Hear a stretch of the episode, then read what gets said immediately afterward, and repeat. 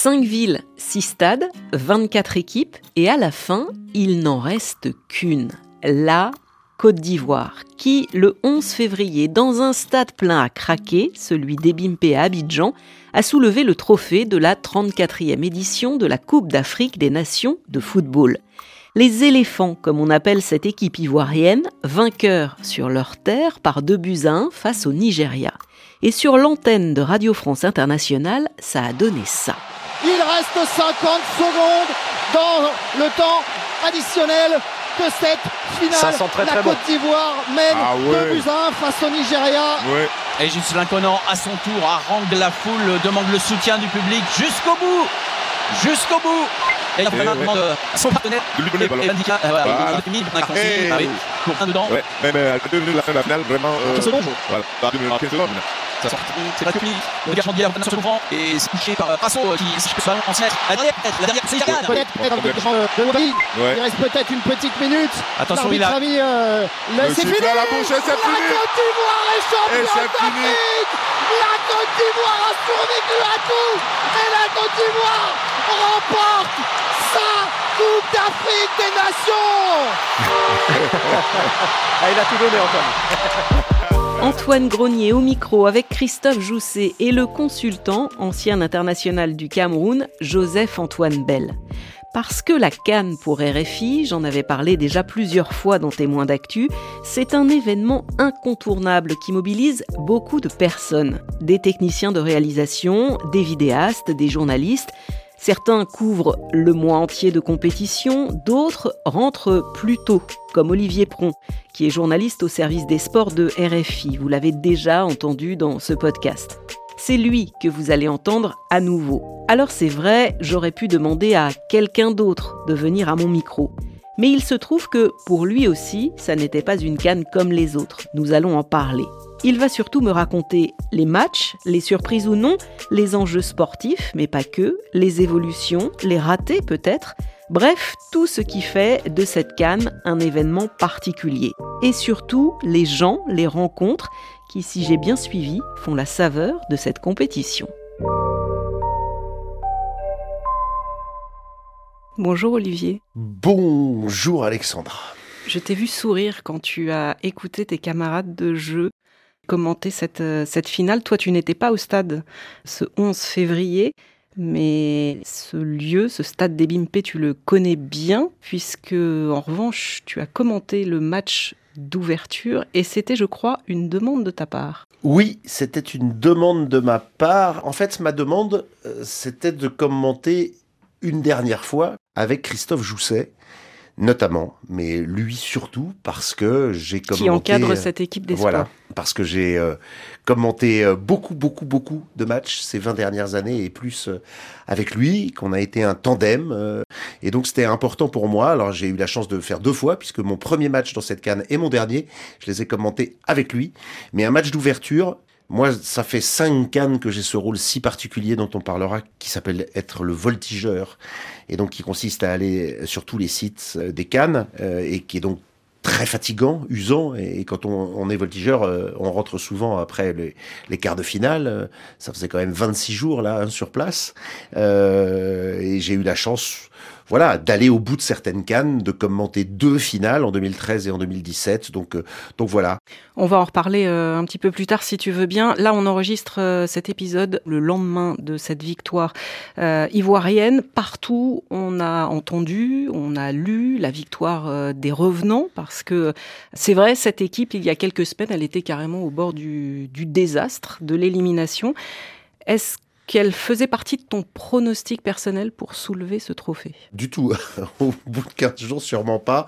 Et euh, lorsqu'on a préparé avec Christophe, avec Antoine Grenier, avec d'autres, la production euh, avant le match d'ouverture et dans les 48 heures qui, précèdent ce match, parce qu'il faut faire vivre la canne à l'antenne le plus vite possible et le plus longtemps possible, euh, on s'était tous dit qu'on avait mis la Côte d'Ivoire parmi les favoris de la compétition, essentiellement parce qu'elle était le pays hôte. Mais Maroc et Sénégal, en termes de foot, de jeu et de certitude dans ce jeu-là, euh, euh, partaient avec euh, vraiment beaucoup d'avance. Et donc on, mettait en, au rang de deuxième favori derrière le Maroc et le Sénégal, la Côte d'Ivoire avec l'Égypte, mais essentiellement parce qu'elle était le pays hôte. Après, le scénario est fou. Il y a eu des surprises ou pas? Je sais que tu aimes bien les surprises. Est-ce qu'il y en a eu durant cette 34e édition? C'est le propre des formats des nouveaux tournois que personnellement je déteste, et j'emploie ce mot euh, volontairement, de faire passer euh, la Cannes, euh, la Coupe d'Asie des Nations, de 16 à 24, l'Euro, de 16 à 24 équipes.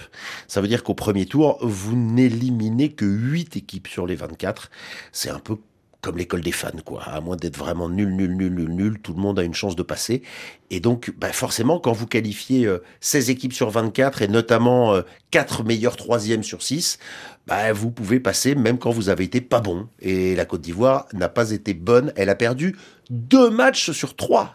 C'est inimaginable de penser qu'en perdant deux de ces trois premiers matchs, dont un 4-0 face à la Guinée équatoriale, et eh bien qu'après vous puissiez quand même être qualifié en tant que meilleur troisième et donc avoir le parcours qu'ils ont eu ces éléphants. Alors c'était pour toi ta huitième canne. Sur ton compte Facebook, au moment de prendre l'avion pour la Côte d'Ivoire, tu as écrit ceci, moins d'excitation, ce qu'il faut d'appréhension et pas mal d'envie.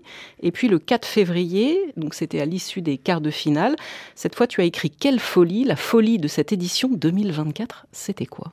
La folie de cette édition 2024, bah, pour rebondir sur l'idée du format, c'est qu'on a eu un premier tour emballant en termes de buts marqués, de jeux absolument emballant avec des surprises partout. Qui aurait imaginé que l'Algérie serait sortie euh, dès le premier tour, dernier de sa poule? Incroyable euh, que le Maroc peinerait autant. Alors on a vu euh, pourquoi après.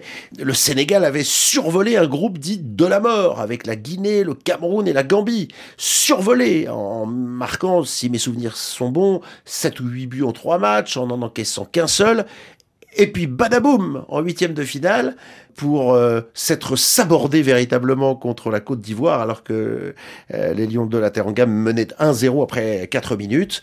Ils se sont sabordés, ils ont perdu le fil et donc les Ivoiriens en ont profité.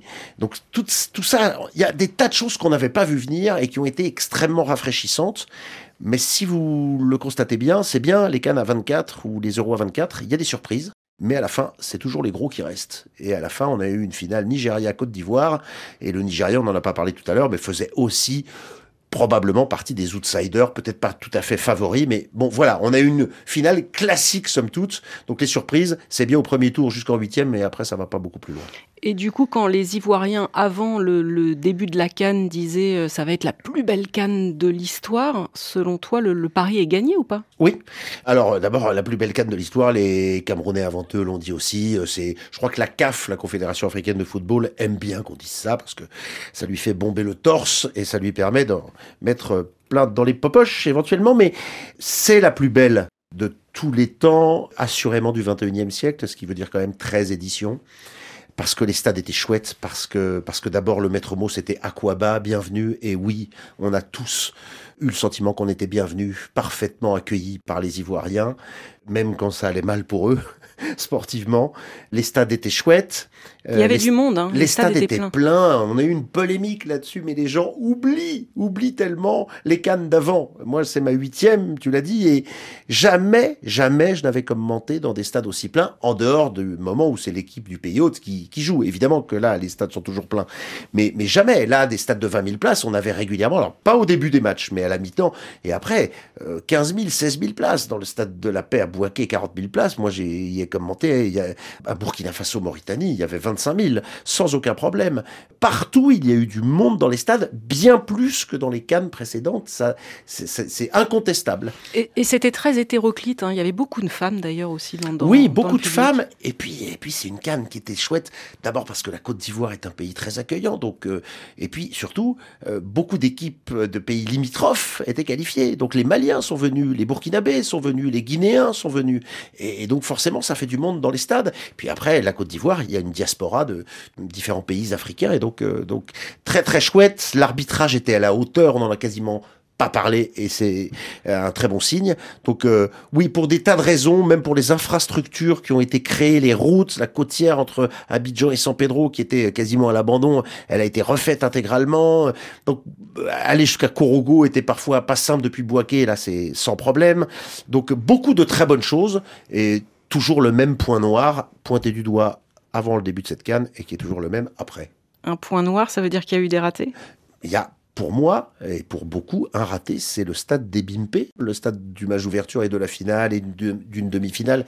Ce n'est pas le stade lui-même qui est plutôt réussi, mais on se souvient des problèmes de pelouse. Il semblerait que les contrats d'entretien de ces pelouses-là soient arrêtés fin février, donc on, on imagine que la pelouse va souffrir, mais c'est surtout l'acheminement. C'est une tannée pour euh, le rejoindre et c'est une autre tannée encore pire pour le quitter. On a des tas de confrères qui ont été pris dans des embouteillages. Même le bus des Nigérians, deux heures avant la finale, a été pris dans les embouteillages. Est-ce qu'on peut imaginer ça dans une autre compète? Donc, le stade Alassane Ouattara des Bimpe, euh, peut-être que le fait qu'il ait été le théâtre hier d'un sacre ivoirien lui donnera un peu de supplément d'âme, mais comme on appelle euh, cela en Afrique, ces stades-là, il a tout pour devenir un éléphant blanc. On le savait avant et ça ne change pas après. Il est euh, mal desservi et sachant qu'il y a le stade du Félicia, le stade Oufouet de Boigny qui a été rénové, qui est en plein centre-ville au plateau, qui fait 40 000 places, je pense qu'il sera préférable d'y jouer et bien plus simple que d'aller jouer au stade des Bimpe. Euh, on verra dans les années à venir, mais je me défie quiconque euh, de me sortir plus de, allez, deux matchs par an disputés dans ce stade dans les deux, trois ans qui viennent. Encore une fois, c'est pour moi la verrue de cette canne. Ça, c'est pour la capitale euh, économique, Abidjan. Alors toi, tu le disais, tu as parcouru comme tu es un voltigeur, parcouru plusieurs villes. On y revient sur ce titre de voltigeur. Une journée type pour un voltigeur, c'est quoi? Le voltigeur, c'est celui dans le dispositif RFI. On a euh, un QG, euh, donc là en l'occurrence à Abidjan, avec une salle de rédaction, des équipes euh, techniques. C'est là où il y a deux, trois, quatre membres permanent, euh, notamment Christophe Joussel, chef du service des sports, qui dirige l'ensemble et qui coordonne l'ensemble euh, du côté éditorial. Et puis ensuite, il y a une équipe, c'est-à-dire un journaliste du service des sports, un technicien de réalisation et quelqu'un d'Internet, trois personnes minimum sur chacun des sites. Et comme les matchs, ben, on aime bien être au moins deux journalistes pour commenter, ou l'un qui commente, l'autre qui fait les à côté. Il faut bien que quelqu'un les rejoigne, ces gens. Et donc, on l'appelle le voltigeur. Et euh, moi, c'est la cinquième canne de rang euh, que j'ai ce rôle-là depuis 2015. 2015 en Guinée équatoriale. C'est un rôle passionnant et très éprouvant puisque donc euh, tu l'imagines bien, euh, on passe d'un stade à un autre, euh, on a sa valise tout le temps avec soi, et donc ça veut dire qu'on passe d'un hôtel à un autre. Voilà, moi dans cette canne, j'ai commenté le match d'ouverture, dormi trois heures, pris la voiture le lendemain pour aller à Yamoussoukro, passé deux nuits à Yamoussoukro, puis je suis remonté jusqu'à Boaké, passé une nuit à Boaké, puis trois heures et demie de route pour remonter à Korogo. Oula, j'ai passé quatre nuits. Je suis redescendu en avion quelques jours à Abidjan et puis direction San Pedro, l'aller en avion, le retour en voiture, parce que c'est quand même sympa aussi, même si c'est plus fatigant, de le faire en voiture, parce qu'on voit des paysages, on voit les gens et on voit le pays, et ça, ça n'a pas de prix. On a compris que c'était la dernière fois pour toi. C'est mon souhait. Voilà. Est-ce que tu t'étais préparé d'une manière particulière ou est-ce que le fait de savoir a priori, c'est la dernière, ça change quelque chose Je pensais que ça me toucherait beaucoup plus que ça. Moi, je suis un pleureur. Si ma maman était là, encore de ce monde, elle dirait les hommes prompts pleurent. Je l'assume parfaitement, cette sensibilité. Et donc, euh, je me disais, tu fais le malin et tout ça. J'avais déjà dit au Cameroun dans mes posts Facebook que tu aimes tant que c'était mon avant-dernière. J'ai donc largement eu le temps d'y réfléchir et donc c'est mon souhait de passer à autre chose à RFI et d'estimer que ces missions longues ne sont plus de mon âge ou en tout cas moins d'intérêt. Euh, j'ai attendu effectivement, je me souviens de ce dernier match, euh, le quart de finale Nigeria-Angola avec Christophe Jousset, vendredi il y a une dizaine de jours. Je, je me souviens que je me suis mis derrière lui, il n'avait sans doute pas ça en tête, mais je me suis mis derrière lui pour faire une ou deux photos parce que je me suis dit, on a cheminé si souvent ensemble vers les stades et je savais que c'était la dernière fois sans doute que nous le faisions et donc je voulais immortaliser cet instant. Mais après, pas plus d'émotion que cela, ça veut dire que il est temps. C'est comme ça. Deux, trois choses me manqueront, comme euh, de côtoyer Joseph-Antoine Bell, qui est un type formidable et un, excellent consultant. Faire sa rubrique est un bonheur tous les matins. Je l'ai fait souvent. Ponctuellement, deux, trois choses me manqueront sans doute, mais j'étais très à l'aise dans mon canapé, au froid, pour regarder la finale. Tu dis, il est temps. Est-ce qu'il y a derrière aussi euh, l'idée de la transmission? Parce que l'expérience pour couvrir ce genre d'événement, évidemment, j'imagine que, que, ça compte. Est-ce qu'on donne des conseils aux plus jeunes? Je pense notamment à Martin Guest, c'était le petit nouveau de, de, la Cannes, hein, c'était sa première édition. Tu as commenté d'ailleurs un match à rallonge avec lui. Trois heures et demie de direct. Égypte, RDC, RDC. Égypte. Est-ce que tu lui as donné des conseils? Alors je dirais que Martin euh, n'avait pas forcément besoin de conseils. Il en faut, si, parce que c'était ses premières intégrales, et des premières intégrales, des matchs comme ça, euh, il faut savoir quand même, surtout à deux, organiser le temps de parole et ne pas marcher sur son partenaire. Mais Martin Guez, qui attendait cette première canne depuis longtemps, était tout à fait euh, capable de la mener à bien. Et il a tellement d'idées à la minute et une facilité pour réaliser ces idées-là que, voilà, il n'y avait aucun problème. Et quant au conseil, on est toujours là pour en donner à ceux qui les demandent. Donc il y a euh, commenter euh, des matchs, connaître euh, les joueurs et puis couvrir une carte, ça demande aussi, tu l'as un peu dit tout à l'heure, ça demande pas mal de rigueur, d'organisation, mais est-ce qu'on peut aussi profiter de ce qui nous entoure? Parce que ce qui est important aussi, et je sais que tu le racontes beaucoup dans tes posts Facebook, c'est la rencontre avec les gens, les habitants du pays où on se trouve. C'est le plus important pour moi, ça l'a toujours été, et de plus en plus. C'est pour ça que euh, moi, commenter les matchs de foot ne m'amuse plus. Et globalement, je suis très honnête, le footballeur d'aujourd'hui ne m'intéresse pas du tout. Ça fait 30 ans que je fais ce métier et le football n'a pas évolué dans le bon sens de ce côté-là. Quand euh, tu donc, dis ça n'a pas voilà. évolué dans le bon sens, qu'est-ce qui a changé par exemple entre ta première et ta dernière canne? C'est vrai que Christophe, lui par exemple, la dernière fois qu'il est venu, Christophe euh, Jousset, m'a dit il y a de plus en plus de euh, demandes d'accréditation des médias pour couvrir cet événement. Le double là cette année par rapport au, au Cameroun. Et ça, ça change la donne quand on est sur place. Oui, ce qui change la donne, c'est évidemment quand on passe de 2300 demandes d'accréditation à 5200, alors tout le monde n'est pas servi, mais ça veut dire quand même qu'il y avait le double de journalistes. Cette canne-là en Côte d'Ivoire est un succès médiatique indiscutable, beaucoup plus de diffuseurs dans le monde entier que les autres cannes, beaucoup plus vraiment.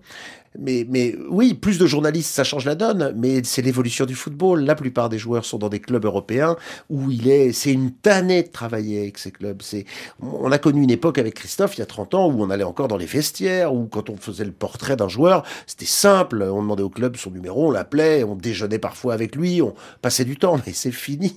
C'est fini et depuis longtemps. La canne, le charme de la canne, c'était, moi je me souviens par exemple très bien de la canne 2013 à Port-Elizabeth, euh, en Afrique du Sud euh, avec quatre équipes euh, avec lesquelles il était très facile de travailler. Euh, il y avait le Mali entraîné par le Français Patrice Carteron, la RDC de Claude Leroy, le Niger de Gernot Rohr et la quatrième équipe c'était le Ghana. Je ne suis jamais allé à un entraînement parce que j'en n'en avais pas besoin. J'allais à l'hôtel et en buvant un café avec Gernot Rohr, avec Claude Leroy ou avec Patrice Carteron, qui tu veux voir Ah ben j'aimerais bien voir tel ou tel joueur. Et ça se faisait comme ça. Aujourd'hui, ça n'est plus possible, ou alors très compliqué. Martin a eu ce lien avec la RDC. Mais la RDC de Sébastien de Sabre, elle était très ouverte. Et d'ailleurs, elle est allée en demi-finale, ce qui veut bien dire qu'une équipe ultra fermée euh, ne va pas plus loin. C'est pas parce que vous fermez vos portes à tout le monde. Le Mali était ultra fermé. Et puis patatras, en quart de finale, euh, ils se sont pris les pieds dans le tapis. Donc euh, voilà, l'histoire de fermer ou d'ouvrir ne, joue pas forcément sur les résultats, mais en revanche, ça joue sur la couverture et sur le travail de ceux qui, suivent. Bon, on va pas faire non plus, c'était mieux avant euh, non. en permanence, mais du coup, les rencontres annexes, puisque je reviens là-dessus, oui, tu les as racontées, ça en revanche, ça fait du bien. Oui, c'est les gens dans les hôtels. Et puis, euh, quand vous êtes depuis longtemps à RFI, ce sont aussi les confrères des autres pays. Les Maliens notamment, qui ne peuvent pas nous écouter depuis quelques mois, et, euh, et que vous côtoyez depuis des années et des années, mais vous êtes... Euh, parfois, vous avez l'impression d'être vous-même un joueur, c'est-à-dire qu'ils viennent vous voir pour vous demander votre avis, vous interviewer, pour vous prendre en photo, euh, tout ça avec beaucoup de politesse. C'est charmant. Et, voilà, les Burkinabés, plein de pays, hop, ils viennent vous voir, vous êtes le journaliste d'RFI, on vient vous demander votre avis, on vient vous prendre en photo, et ça, c'est des très très chouettes rencontres. Et puis, c'est, voilà, euh, quand vous êtes voltigeur, vous rejoignez des équipes qui ont des reportages. Moi, j'ai suivi Thomas de Saint-Léger à, la rencontre du roi des Sénoufos, c'était exceptionnel. Ou le lendemain, euh, dans le village où, supposément, Picasso serait passé, euh, alors pour certains en 68, pour d'autres bien avant, euh, c'est magique. Et là, vous rencontrez des gens et vous rencontrez des acteurs locaux. Donc voilà, et, et que ce soit sur la route, dans les avions, avec ce rôle de voltigeur, ben voilà, les rencontres, elles sont euh, multipliées et c'est bien sympa. Pas de regret, donc, si je comprends bien. Aucun. Euh, un souvenir, le meilleur, ce serait lequel? C'est difficile. Sur les huit cannes, oi. j'ai adoré la canne 2013 à Port-Elisabeth.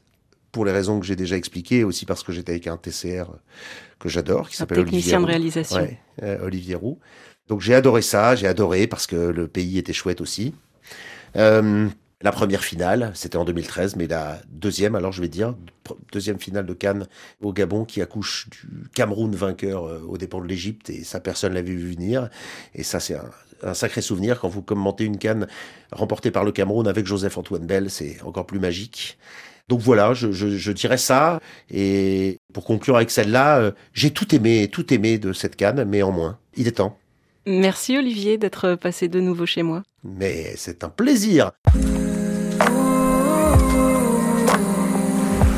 Et merci à vous d'avoir écouté cet épisode. N'hésitez pas s'il vous a plu à le partager. Il est disponible sur toutes les plateformes de podcast, sur le site et l'appli Pure Radio de RFI. À très vite.